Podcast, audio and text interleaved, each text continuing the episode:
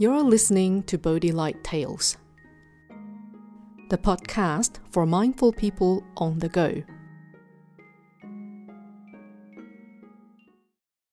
Hello, this is Miao Guang. Today's Bodhi Light tale is Candy Craving. Once upon a time, there lived an old man named Desmond. He lived alone after his wife had passed away. His two children, Grace and Leo, were married and lived in another city. On the weekends, Grace and Leo would take turns visiting their father. One Saturday, it was Leo's turn to visit. He arrived at the house and said, Dad, I'm back. I got something for you. Sitting in front of the TV, Desmond's eyes lit up as he said, Candy! Yes, mixed ones too. Leo replied. Without waiting, Desmond took a piece of candy, put it in his mouth, and said, Oh, this one is so good. Before he'd even finished the first piece, he reached out for another. This one looks yummy too. I must try it. Seeing how excited his father was, Leo said, Dad, go easy on them, okay? They're all yours. There's no need to finish them all in one go. Do you remember when you were little? I once brought you a jar of candy from a business trip, and you ate it all in one go. Desmond said. Leo laughed and said, Yes, they were so nice I couldn't stop eating them. They vanished so quickly that Grace never got a chance to eat any. Desmond replied. Yes. By the way, it's a long weekend next week, and Grace is busy. So, how about we make a trip of it and you come to my place? Your grandson misses you. Leo said. Desmond, still enjoying the candy, nodded in agreement. On the following weekend, Desmond arrived at Leo's place.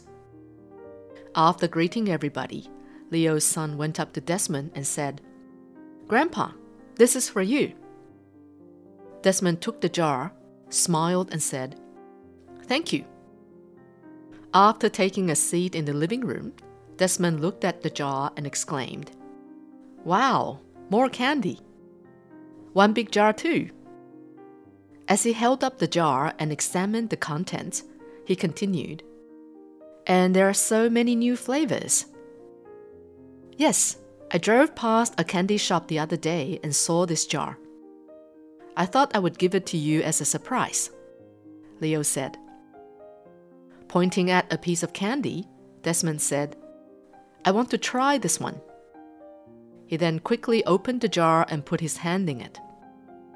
As he tried to pull his hand out, he yelled, Oh no, I'm stuck. Leo rushed to help his father and tried to pull his hand, but Desmond yelled again. No, stop. It hurts, and it won't come free. How about if I hold the jar and you try to pull your hand out yourself? Leo suggested. Desmond tried and cried. No, I can't. Seeing their struggle, Leo's wife said, What if we break the jar? Moments later, she returned with the hammer and handed it to Leo. All right, we just have to try it. Dad, please stay calm, okay? Leo said. Desmond nodded. Leo gently smashed the jar with the hammer, shattering it into pieces. Candies fell everywhere, and everyone's jaws dropped. What they saw was Desmond's hand clenched in a fist holding tight onto a single piece of candy. It was then that Leo realized why his father's hand was stuck. Finally, Desmond said and smiled as he popped the candy into his mouth.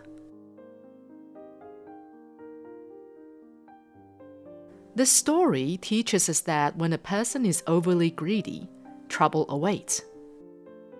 In the story, Desmond's greed for more candy is a good reminder for us. When we see something we like, should we also grasp for more? Or are we aware of our greed? For example, if one craves wealth, they will do whatever is necessary to get it. If one craves love, they will suffer all kinds of grievances. Moreover, one must endure much torment for the sake of wealth and fame. In the end, they will all be overwhelmed with dissatisfaction and bound to lead a miserable life.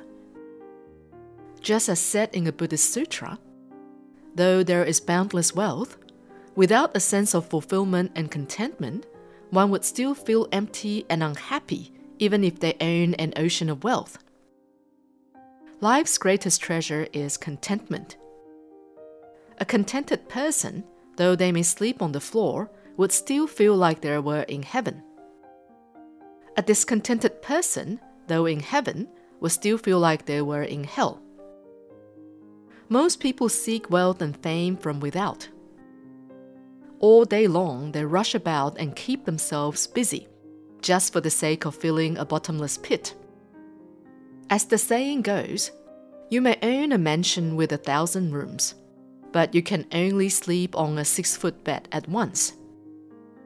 You may own 10,000 acres of land, but all you need is a bowl of rice per meal. True wealth lies not in our material possessions and external gains, but in the contentment that we cultivate within.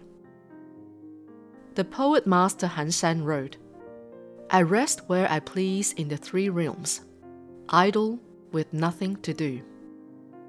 The bright moonlight and the clear breeze, these are my home. This saying implies that a bright moon and a clear breeze are enough to satisfy a person like Master Han Shan. If one has joy, compassion, humility, and gratitude within, then why is there the need to seek wealth and fame without? Just as Venerable Master Xing says, greed, anger, and ignorance are the worst sufferings in the world loving kindness, compassion, joy, and generosity are the best wealth in the world. This is Miao Guang. Thank you for listening to Bodhi Light Tales. Subscribe to Bodhi Light Tales and For Your podcast and have stories delivered to you every week. May your day be filled with happiness and wisdom.